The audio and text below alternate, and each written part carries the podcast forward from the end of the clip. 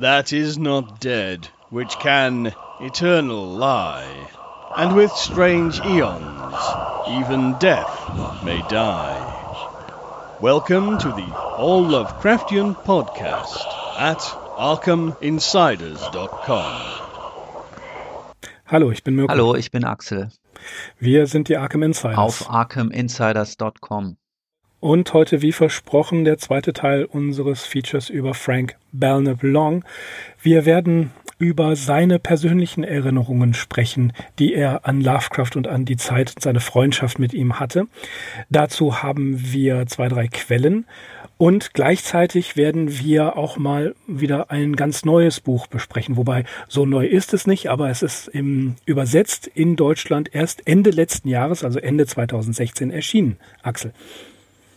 Ja, das stellen wir allerdings an den Schluss. Wir fangen an mit einem Text, der relativ spät erschienen ist. Der nennt sich Some Random Memories of HPL und der ist abgedruckt in dem 1998 erschienenen Buch, das Peter Cannon herausgegeben hat. Und da sind, wir haben es natürlich schon häufiger benutzt, dieses Buch, eigentlich alle prominenten Leute vertreten, die jemals was mit Lovecraft ähm, zu tun gehabt haben. Der Text von Long, der ist so ein bisschen durchwachsen der Titel verrät es schon, Some Random Memories, also er springt da relativ viel hin und her. Er fängt allerdings mit einem ganz interessanten Absatz an und der lautet so. Diejenigen unter uns, die das Privileg hatten, ihn zu sehen, werden niemals die hagere, leicht gebückte Gestalt vergessen, wie sie sich mit ihrem unbeirrbaren Gang durch die engen Gassen der ältesten Städte bewegte und über gewundene Brücke und Dorfwiesen hin zu, jetzt kommt ein Zitat, ich habe mich ehrlich gesagt etwas schwer getan, das zu übersetzen. Mirko, du musst das mal kontrollieren, ob das einigermaßen vernünftig ist. Hin zu schemenhaften Türmen, geschmückt mit herunterhängenden Fahnen, dort, wo der Schatten der Wälder das Jahr in prächtiges Zwielicht taucht. Ja, klingt auch gut. ja, das, das klingt ganz ähm, nach einer Reminiszenz an Dunsany. Und darauf kommt Long auch noch das ein oder andere Mal zu sprechen. Aber ich finde, das ist, äh, das trifft es gut und äh, gibt dem, gibt das wieder, was der Text da sagen möchte, was Long sagen möchte. Ja, vor allem haben wir wieder mal eine Schilderung eines äußeren Eindrucks von der Gestalt Lovecrafts. Gut, auch so haben wir uns ihn eigentlich immer vorgestellt. Das widerspricht jedenfalls nicht den Schilderungen, die wir sonst immer mal erwähnt haben. Ja, ansonsten schreibt Long noch, ähm, der Traum lebt fort. Doch um wie viel ist nicht zu sagen. Wie viel der Vision und der Herrlichkeit geht für immer verloren, wenn des Träumers Herz aufgehört hat zu schlagen. Wir werden es nie wissen, wir können nur spekulieren. Und weiter, es bräuchte ein Buch mit einigen tausend Seiten, um allein die antiquarische Seite Howard Lovecrafts vielgestaltiger Persönlichkeit wiederzugewinnen. Ich denke, ich kannte Howard gut genug, um meine Behauptung rechtfertigen zu können, dass weit mehr verloren gegangen ist als übrig geblieben, dass seine Schriften nur einen kleinen Teil seines Genies widerspiegeln. Also dieser letzte Satz hat mir besonders gut gefallen, weil man könnte ja aus heutiger Sicht dazu tendieren, dankbar zu sein für das Werk, das Lovecraft uns hinterlassen hat. Aber mit diesem Statement, ja, geht Long doch in eine andere Richtung. Und er, sagt natürlich, da hätte im Prinzip noch viel mehr kommen können. Und die wenigsten Leute, die ihn nicht persönlich gekannt haben, ähm, sind tatsächlich in der Lage, ein einigermaßen gerechtes Urteil über Lovecraft zu fällen. Das kann man natürlich so als ähm, Statement auch zu Break the Camp sehen, wenn man es denn so sehen möchte. Also definitiv ist das ein Statement nicht nur zu Sprague the Camp, auch zu äh, anderen Leuten, die sich bemüßigt fühlen, biografische Essays abzuliefern. Wobei wir, das werden wir gleich sehen, wenn wir über äh, das neue Buch sprechen, durchaus auch hier sehr, sehr vorsichtig sein müssen. Long als wirklich ähm, guter, guter Freund von H.P. Lovecraft gibt ihm hier nochmal ein kleines, ehrenvolles Porträt. Das tut er durchgehend und durchgängig.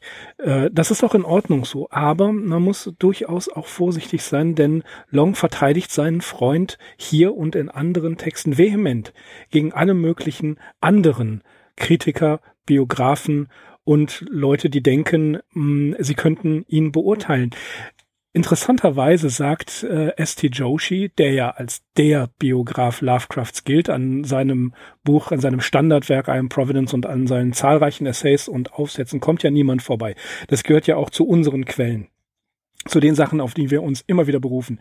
In Subtler Magic, The Writings and Philosophy of H.P. Lovecraft, was wir hier in diesem Podcast ja auch schon immer wieder zitiert haben, sagt S.T. Joshi, es ist äußerst wichtig, in, sich in Lovecraft hineinzuversetzen. Also mit seinen Augen zu sehen, anhand des Materials, was wir lesen können, der Briefe, der Aufsätze, nicht nur der Horrorgeschichten, sondern auch alle anderen Dinge, die er geschrieben hat, alle Sachen, die wir von Freunden wissen, in diesen Autoren und zu versuchen, uns hinein zu versetzen, weil er ja so widersprüchlich ist, weil er so viele verschiedene Facetten zeigt. Und das, Axel, was du da gerade zitiert hast, das ist ja schon, ja, das klingt ja auch so ein bisschen an. Wer kann das schon beurteilen, was in einem Menschen vorgeht?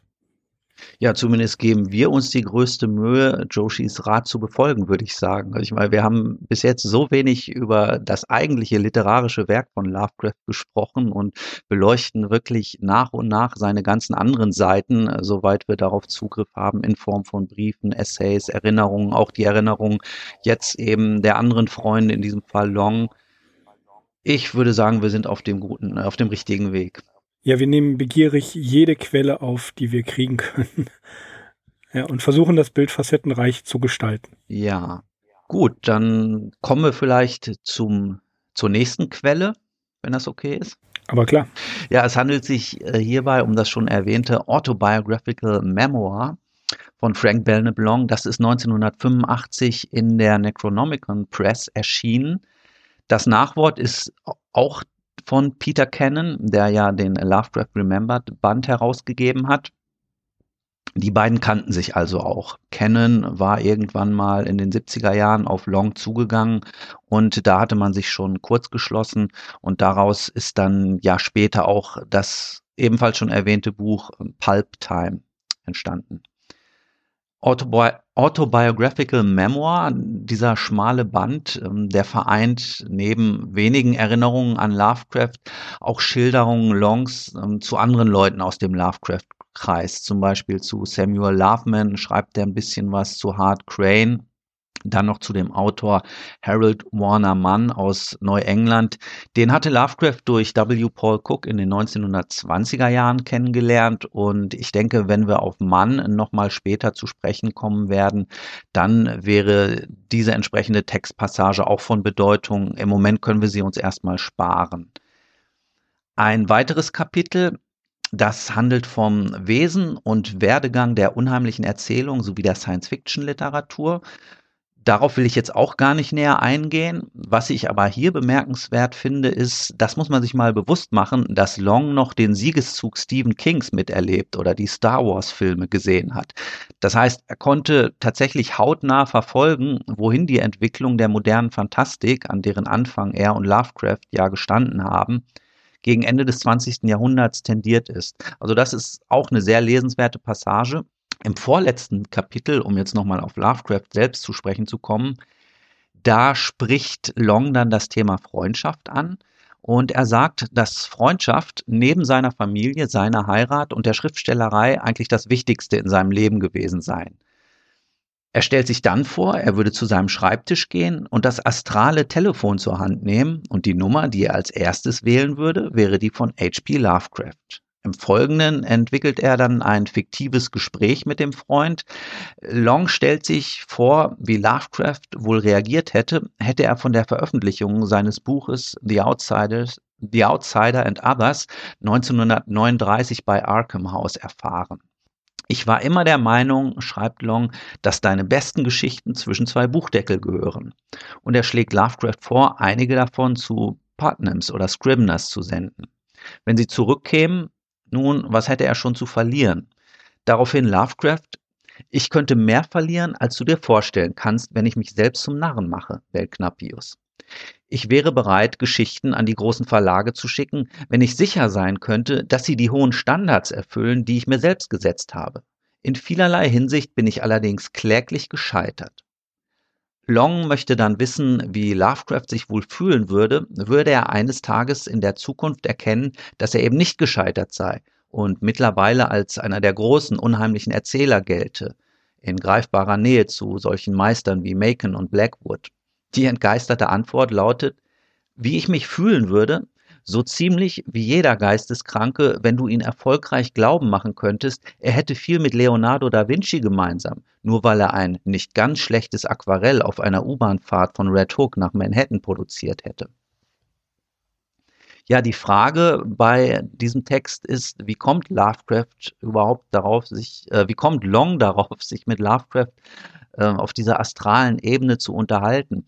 Das Ganze ist Teil seiner Reflexion über das Wesen menschlicher Beziehungen, die, so meint Long, auch wenn sich die Welt verändert, im Prinzip immer gleich bleiben. Dies kann uns zeitweise das Gefühl vermitteln, dass sich Vergangenheit einfach nur wiederholt, immer und immer wieder, und dass sich nichts verändert. Ganz richtig erkennt er allerdings auch, dass das immer vom jeweiligen Standpunkt abhängt. Jedenfalls hält er es sich offen, wo und wann er Lovecraft das nächste Mal begegnet, wenn er wieder einmal zu diesem astralen Kommunikationsgerät greift. Aber Long blickt hier nicht nur in die Zukunft, er betont, wie kritisch oder selbstkritisch Lovecraft gewesen sei. Indes hätte jedem, der sich längere Zeit mit ihm unterhielt, seine Freundlichkeit und Großzügigkeit auffallen müssen. Anderen gegenüber vertrat er nämlich die Haltung, dass sie sich nicht zu sehr für ihre intellektuellen, ästhetischen und emotionalen Fehler und Defizite geißeln sollten. Lovecraft war es wichtig zu betonen, dass niemand darauf hoffen könne, jemals aus all seinen Fehlern herauszuwachsen. Aber entscheidend sei der Versuch, und das Wichtige, dass man es eben nie an diesem Versuch mangeln lassen sollte. In Lovecrafts letzten Brief an Long, Ende 1936, hat er dann allerdings nochmal unmissverständlich klargemacht, dass sich seine Ansicht über die moderne Lyrik in keiner Weise geändert hat. The Wasteland von Hart Crane wurde für ihn das Symbol einer neuen Art von Nonsensdichtung, nachdem es 1922 in The Dial erschienen war. T.S. Eliot. Äh, T.S. Eliot, Entschuldigung, genau, ja. Ja, und im letzten Kapitel dann geht Long nochmal zu so einer Spekulation über seltsame Zufälle oder mysteriöse Ereignisse über, die er selbst erlebt hat. Eins davon fand im Anschluss an die erste World Fantasy Convention in Providence statt und auf dieser Convention waren einige späte Vertreter des Lovecraft-Kreises anwesend, wie zum Beispiel Robert Bloch, H. Warner Mann, Fritz Leiber und Willis Conover. Das allein mag schon die folgende Episode beeinflusst haben. Die hat sich so abgespielt. Nach der Convention besuchte Long einen Buchladen in Providence auf der Suche nach einigen vergriffenen Titeln, die er in New York nicht hatte auftreiben können. Und dabei ging ihm ein Artikel über Lovecraft durch den Kopf, den er zurzeit in Arbeit hatte. Darin lässt er sich über die beiden Schriftsteller Henry James und Henry Ryder Haggard aus. Zwei Autoren, die eigentlich gegensätzlicher gar nicht sein könnten. Auf der einen Seite James mit seinem psychologisch vielschichtigen und ausgetüftelten Werk und auf der anderen Seite natürlich Haggard, eine Ikone des handlungsorientierten Abenteuerromans. Und tatsächlich entdeckt Long dann in dem Laden auch einige Reprints von Haggards Romanen und auf einem der Buch ist ein mehrzeiliger Klappentext abgedruckt, der das Buch in den höchsten Tönen lobt. Und diese Anpreisung stammt von niemand anderem als Henry James. Ja, seltsam, aber so steht es geschrieben. Natürlich war das Ganze, ja. Sehr gut. Ja, aus einem bekannten Werk zitiert. Ähm, natürlich war das ja, Ganze ja. nur ein Zufall ähm, und keine wirkliche übernatürliche Begebenheit, aber sie hat bei Long doch einen nachhaltigen Eindruck hinterlassen. Ja, das soll es auch gewesen sein zu dieser Broschüre aus der Necronomicon Press. Wie gesagt, so einige flüchtige und hin und her meändernde Erinnerungen, die Long immerhin hier schon als über 80-Jähriger versammelt hat. Ja, erschienen ist dieser autobiographical, äh, diese autobiographical Memoir 1985. Ne? Wenn ich das genau, richtig, richtig ja. in Erinnerung mhm. habe. Das ist zehn Jahre nach dem Buch äh, Dreamer on the Night Side. Mhm. Ja, das, ähm, ja, da wollen wir jetzt drüber sprechen.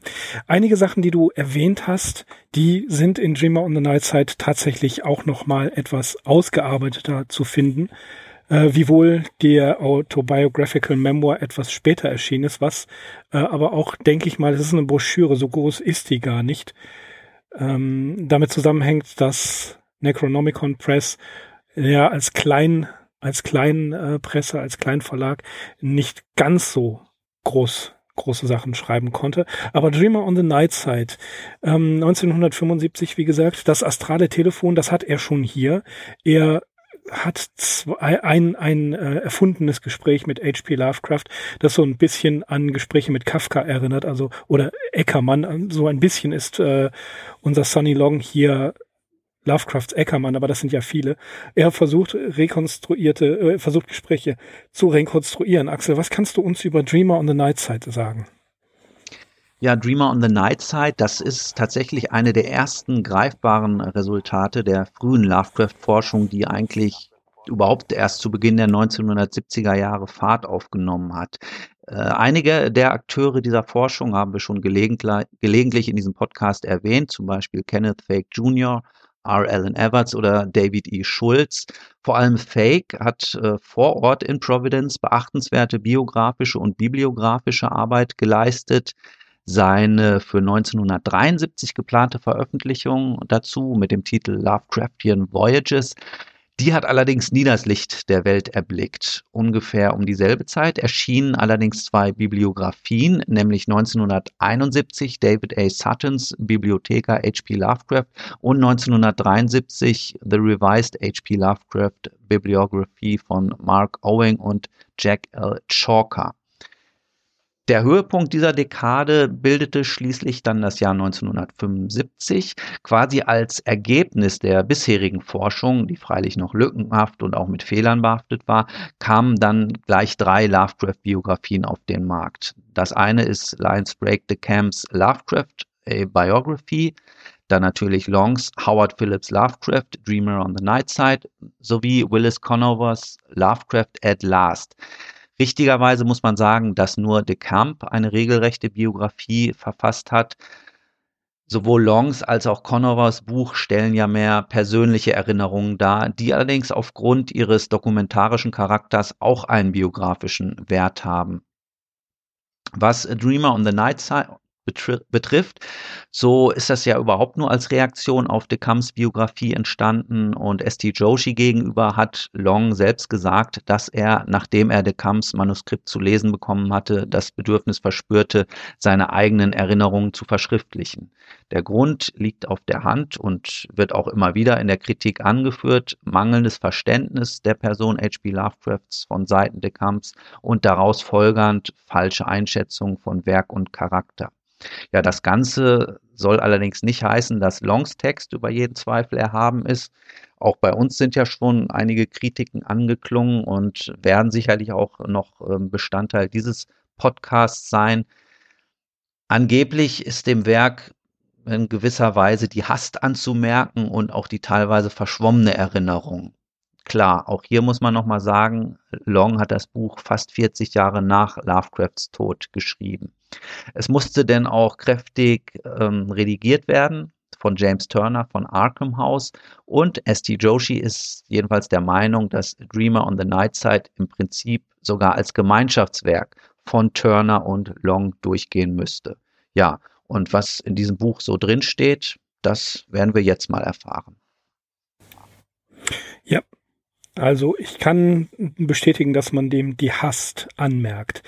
Manche Sachen, äh, die dort drin stehen, die dürfte Long schon einige Male vorbereitet haben.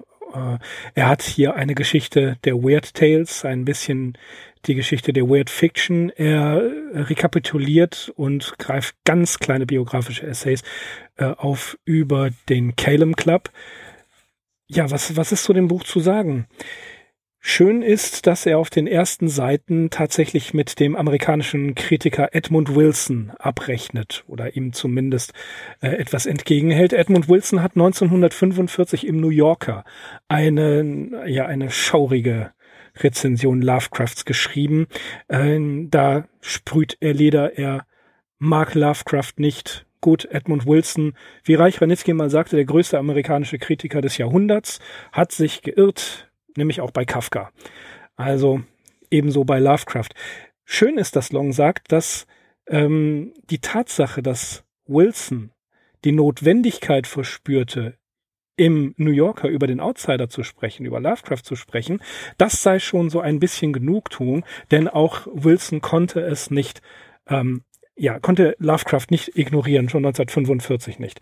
Eine weitere kleine Anekdote, dass der Mathematiker Donald R. Burleson oder Burleson ein Lehrbuch geschrieben hat über höhere Mathematik und ähm, das Buch ist Lovecraft gewidmet. Ich weiß nicht, welches Buch das ist, aber die Tatsache an sich ist schon sehr schön. Äh, Long spricht natürlich über das, was wir, was wir kennen, über Lovecrafts Eltern, über Lovecrafts Kindheit und er rekapituliert Dinge, die Lovecraft ihm erzählt hat oder in seinen Briefen erwähnt hat. Tja, ähm, Long sagt zum Beispiel, dass es eigentlich keinen Beweis dafür gibt, dass Lovecraft wirklich so kränklich war, wie er dargestellt wird, sondern er war eigentlich ein eher normales, normales Kind, so kränklich und nervös, bis auf die Aussetzer, von denen wir ja mal gesprochen haben, also ein echter Halbinvalide, das sei er nicht gewesen, ist jedenfalls Longs Eindruck. Ich finde, wir müssen hier sehr, sehr vorsichtig sein. Wir wissen, dass Lovecraft manchmal so ein bisschen die, äh, ja, ein bisschen stilisiert, was Long übrigens, oder dem widerspricht Long übrigens, Lovecraft sei immer ehrlich gewesen, da müssen wir sehr, sehr vorsichtig sein. Ähm, was wir natürlich wissen, und das bestätigt uns Long auch, ist, dass Lovecrafts Charakter durchaus kühn und abenteuerlustig war. Nun, Axel, wenn wir an die ganzen nächtlichen Ausflüge durch New York denken und an seine Tour mit Eddie, wo sie den Black Swamp gesucht haben, äh, er war ja ein unermüdlicher Wandersmann. Ja, also da kann Long auf jeden Fall aus erster Hand sprechen und da bin ich auch geneigt, ihm das sofort so abzunehmen. Hm.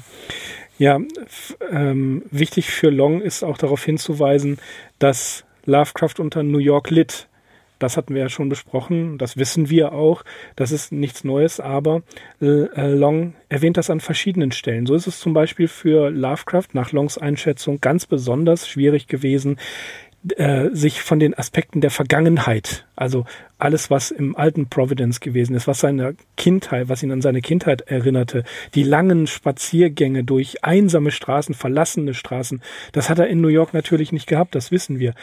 Ähm, schön ist, dass Long seinen Freund einschätzt, dass er ein absolut freundlicher Mensch war und ohne Selbstsucht mit Menschen umgegangen ist. Ich glaube, das können wir auch von dem, was wir von Lovecraft wissen, bestätigen. Der war großzügig, sehr großzügig, er war freundlich und wenn ihm ein Ansinnen angetragen wurde, dann konnte er nur schwer widerstehen, auch mal einen Freundschaftsdienst zu leisten, was zum Beispiel ja das Redigieren von Manuskripten angeht. Ja, zum Beispiel. Und ja.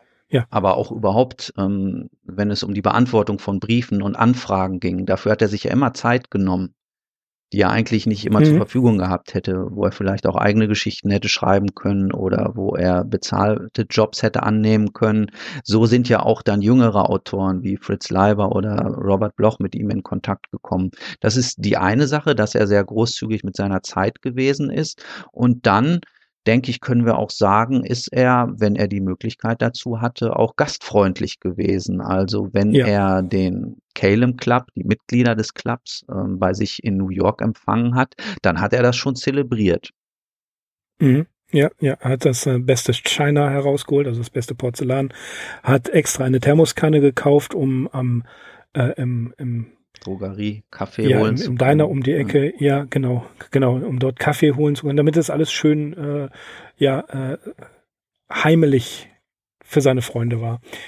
Äh, was die Scheidung von Sonja angeht, so kommentiert Long das mit, es gibt keinen oder er kennt niemanden, der freundschaftlicher hätte auseinandergehen können. Und auch er betont, dass die, die Probleme hauptsächlich finanzieller Natur gewesen sind, die zur Scheidung geführt haben. Äh, da haben wir ja nun auch schon einiges erzählt.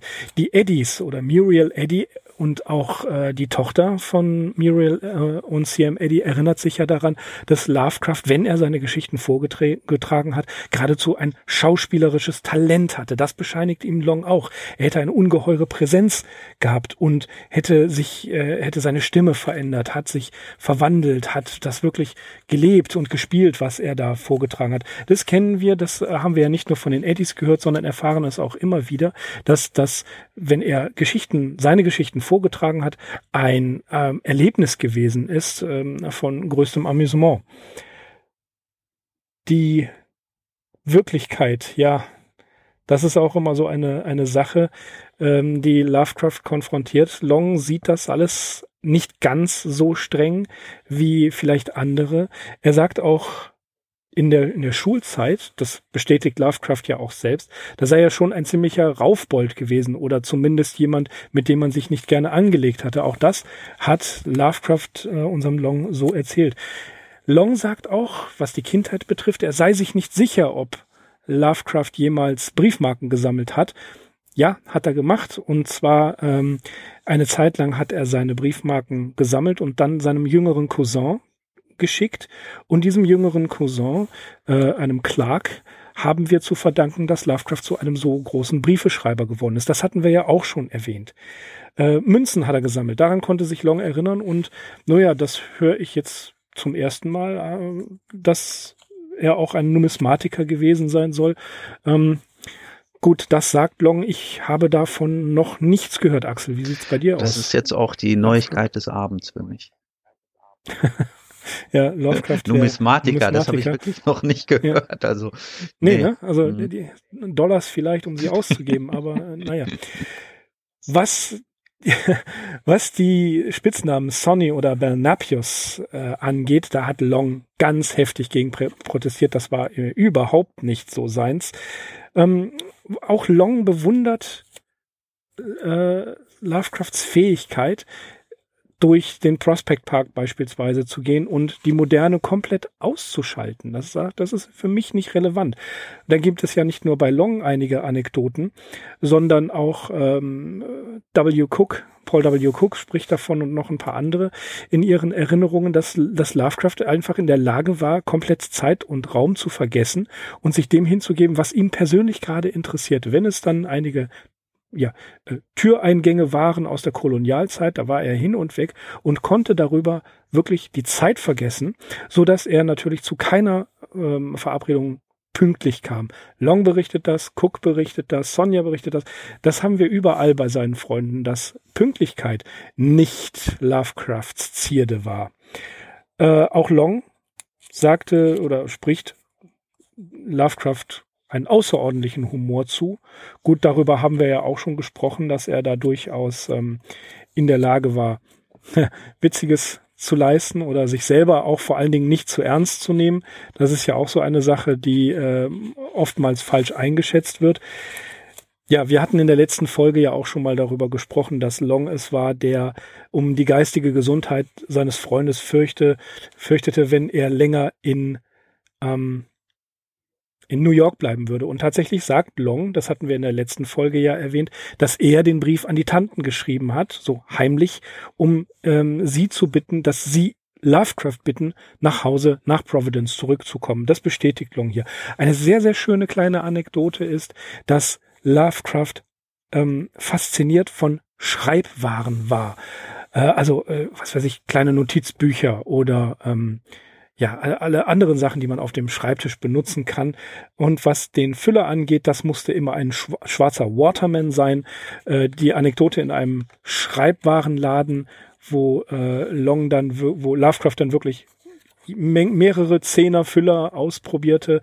Ähm, die ist in dem Buch nachzulesen, da möchte ich jetzt gar nicht so drauf eingehen. Es gab auch eine Einkaufsorgie in einem der ältesten Buchläden in Brooklyn, wo ähm, Lovecraft dann so durch die Regale ging und auf und abstieg und so quasi jedes Buch examinierte, ob er es denn wirklich brauchen konnte.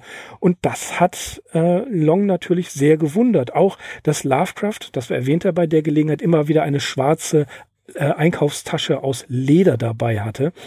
Ähm, auch, auch hier ein, eine kleine nette Anekdote. Wir haben aber schon davon gehört, diese Bucheinkaufsorgie, wo er wirklich eine ganze Menge ähm, Bücher geholt hat in diesem Laden, das war oder das resultierte aus dem Gutschein, den ähm, Francis Wright war das, glaube ich. Nein, JC Henneberger, ähm, der Gründer von Weird Tales, der konnte ihn nicht bezahlen und hat ihm dann diesen Gutschein gegeben. Davon haben wir ja auch schon mal gehört. Ja, eine andere Sache, die finde ich äh, kritisch, ist, dass Long sagt, Lovecraft habe niemals eine Maske getragen, habe niemals in einer, Zitat, Pose Zuflucht nehmen müssen. Hm. Das finde ich wiederum etwas kritisch. So wie es Long sieht, aus, äh, als, als Freund, wie er Lovecraft erlebt hat, ist das nachvollziehbar. Aber so wie wir ihn kennengelernt haben, bezieht er des Öfteren mal eine Pose. Äh, wenn man jetzt im Posieren die, äh, die Authentizität eines Charakters festmachen würde, finde ich diese Behauptung Longs doch durchaus etwas kritisch anzusehen. Ja, aber vielleicht muss man gerade da zwischen äh, Künstler und Charakter unterscheiden, wenn das die passenden mhm. Begriffe mhm. in dem Zusammenhang sind. Ich denke, so wie du es vorhin auch gesagt hast, dass Lovecraft ohne irgendeine Spekulation zum Beispiel an Bekanntschaften oder menschliche Beziehungen herangegangen ist, dass er da schon sehr ehrlich und offen war im persönlichen Umgang. Ansonsten natürlich als Literat oder auch als Briefeschreiber oder auch als Essayschreiber, zum Beispiel ähm, für den Amateurjournalismus, da denke ich, hat er sich schon Posen bedient, um ja, um seine Intention irgendwie klarer herausstreichen zu können oder um seine Gegner in Anführungsstrichen zu entlarven oder was auch immer.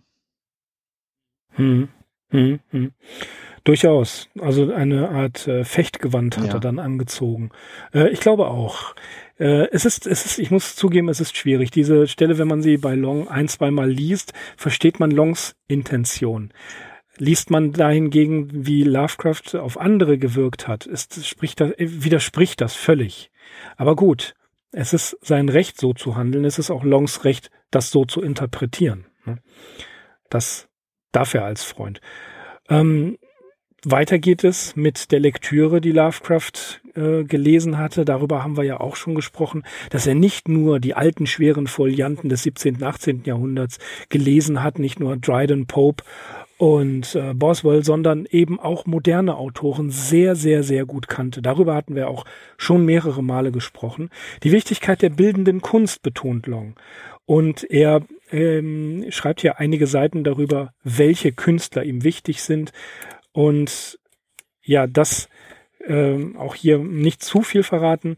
Harry Houdini wird erwähnt und was ich auch nicht wusste oder was mir nicht eingefallen ist, dass Harry Houdini Lovecraft tatsächlich ins Hippodrom eingeladen hat zu einer seiner Vorführungen und dass sie sich im Zuschauerraum, bevor die Veranstaltung angefangen hat, nochmal sehr angeregt unterhalten haben und dass Lovecraft durchaus ja beeindruckt war von Houdinis Fähigkeiten. Das wiederum fand ich interessant zu erfahren.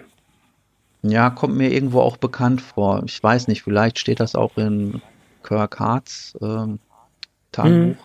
Also irgendwo Kön wird die Stelle sein, mal ja. erwähnt. Ja. Der Calem Club wird natürlich als äh, zentrales Ereignis hier mehrfach erwähnt, sehr, sehr detailliert erwähnt. Eine sehr schöne Anekdote, die wir haben, ist, dass das letzte Treffen des Calem Clubs ein Jahr nach Howard Phillips Lovecrafts Tod in der Wohnung von äh, Long stattfand und dass Leute wie Francis Wright und Hannes Bock tatsächlich da waren. Hannes Bock, äh, das war, glaube ich, der, nein, Moment, ähm, doch, Hannes Bock war der Illustrator, der beispielsweise diesen, dieses, diesen berühmten Ghoul ähm, zu Pac-Mans Model ja. gemacht hat. Ja, der war das. Der war auch da bei diesem Treffen und noch einige andere aus dem Lovecraft-Kreis. Und es war wie ein Gedenktreffen ein Jahr nach Lovecrafts Tod. Eine andere Stelle, die ich äh, ebenfalls interessant finde, dass Long hier dem der allgemeinen Auffassung widerspricht, Lovecraft habe das Meer gehasst. So, den Eindruck muss ich sagen, je mehr ich über die Biografie lese, je mehr ich von seinen Briefen lese, äh, umso mehr schwankt dieser Eindruck auch in mir. Nicht das Meer hat er gehasst, sondern einfach nur Meeresfrüchte. Fisch, Fisch mochte er nicht. Aber das Meer, auch wenn es für äh, da der Schrecken aus dem Meer immer kommt, Cthulhu kommt aus dem Meer, Dagon und äh, Innsmouth gar nicht zu erwähnen, ähm, glaube ich, dass Long hier durchaus recht hat, dass Lovecraft dem Meer als, sagen wir, Landschaft, ist natürlich jetzt etwas komisch ausgedrückt, aber dem, dem Meer als Bild durchaus etwas abgewinnen konnte. Wenn wir an seine Reisen nach Marblehead denken, das ist ein Küstenort, den er sehr, sehr mag. Ja, also der ist vom Meer gar nicht wegzutrennen. Ich glaube schon, dass, La, dass äh, Long hier was Richtiges sagt. Vielleicht nicht in dem Sinne, wie er es äh, hier auf den Seiten erscheinen lässt, aber dass Lovecraft durchaus ähm, dem Ganzen etwas positiv gegenüberstand oder positiver, als man eigentlich gemeinhin Also annimmt. da muss ich sofort sagen, ich wäre nie auf die Idee gekommen, dass Lovecraft das mehr gehasst hätte. Marblehead, du hast es ja gesagt, das mhm. ist eigentlich das beste Beispiel. Und er hat ja nicht nur Marblehead aufgesucht, das waren ja diese ganzen Küstenorte, ähm, nördlich ja. von Boston, die sich da an der Küste entlang ziehen. Also er hätte die ja alle nicht betreten können, wenn er wirklich äh, so ein Verhältnis zum Meer gehabt hätte. Also das, genau. da bin ich absolut deiner Meinung. Und es gibt sogar ja. irgendeine Schilderung, wo er irgendeine Bootstour gemacht hat da. Mhm, ich weiß richtig. jetzt nicht mehr in ja, welchem Ort genau, aber das natürlich, ja. Das ja. Und er ist ja auch in Lovecraft gut, das ist nicht das Meer, aber ähm, hat er die Fähre benutzt. Also Wasser, ich denke, da hatte er ein ganz gutes Verhältnis zu, zu dem Element. Ja, äh, das jetzt so daraus zu schließen, dass, dass, dass der Schrecken aus dem Meer kommt, dass er das Meer hasste, mhm. finde ich sowieso sehr gewagt. Das hat Allerdings. überhaupt nichts miteinander ja. zu tun. Das, das ist äh, Laienpsychologie. Und gut, du was, dass, dass er keinen Fisch mag, viele Leute mögen keinen Fisch, das ist jetzt nichts Besonderes. Mhm wie ich finde. Ne? Und das, das betont Long noch. Nein, er ist, er ist ja auch in äh, Nantucket ja. gewesen und hat diese ganzen Eben. klassischen Neuengland-Küstenstädte aufgesucht. Und da weht ja. ja. beständig eine Meeresbrise und äh, ja, nee, also das, dieses Argument, falls es dann tatsächlich irgendwo geäußert wird, könnte ich überhaupt ja. nicht nachvollziehen. Ja, das wurde einige okay. Male geäußert. Und er ist ja so, sogar nach Key West gefahren. Mh. Ne, es gab, es gab ja diese äh, Chad Pfeiffer hat das im HP Podcraft, Podcraft mal erzählt, dass es da äh, wohl zu einem Treffen von Ernest Hemingway und HP Lovecraft gekommen sei, aber das stimmt nicht. das ist nur eine erfundene Anekdote, aber schön wäre es mhm. gewesen. Schön wäre es gewesen. Nun, ähm, was das Meer angeht, äh, hätte man ihm die Gelegenheit gegeben, er wäre auch äh, auf Martha's Vineyard gewesen. Das ist mal gar keine Frage. Ne? Ja. Die vorgelagerte mhm. Insel dort, das, das äh, ist keine, ist keine Frage. Das Meer selber an sich hat er nicht gehasst, auch wenn hin und wieder mal sowas behauptet wird. Ähm, schön ist ebenfalls anekdotenhaft geschildert, dass, How, äh, dass Long Lovecraft mal besuchen wollte. Und zwar, als er schon in der Barnes Street Nummer 10 gewohnt hatte. Und natürlich hat Lovecraft seinem Freund Long erstmal einen gewaltigen, handgeschriebenen Katalog an Sehenswürdigkeiten von Providence zugeschickt, die er, falls er nicht anwesend sein sollte, bitte abzuarbeiten hätte. und äh, auch hier wieder einer der endlos langen Briefe, von denen wir ja schon ähm, gehört haben. Ja, äh, ich will gar nicht mehr sagen dazu, außer dass mein Freund H.P. Lovecraft, H.P. Lovecraft Dreamer on the Night Side, jetzt letztes Jahr Ende letzten Jahres in Deutsch erschienen ist als Übersetzung im Fester Verlag mit 36,80 Euro mal wieder eine, eine Winzigkeit zu teuer, wie ich finde. Äh, gut, was soll's. Ähm, ein Verlag, der sich auf solche Sachen spezialisiert hat, der muss auch gucken, wo er bleibt. Es ist jedenfalls sehr verdienstvoll von Herrn Fester, das herausgebracht zu haben, keine Frage. Äh, genauso wie viele, viele andere Dinge. Dafür können wir dem Fester Verlag wirklich dankbar sein. Hm, preislich gesehen, okay, da muss man dann die Zähne zusammenbeißen. Mit Lesebändchen ausgestattet, schöner Einband, solide übersetzt, gut gut gesetzt, also äh, lesefreundlich, das kann man sagen. Sogar mit Originalbildern drin. Also ich sehe hier ähm, Robert E. Howard in Ruinen oder New York 1930 als Illustration. Der kleine Boxkampf zwischen Frank Belneblanc und H.P. Lovecraft, das Bild kennt man ja auch.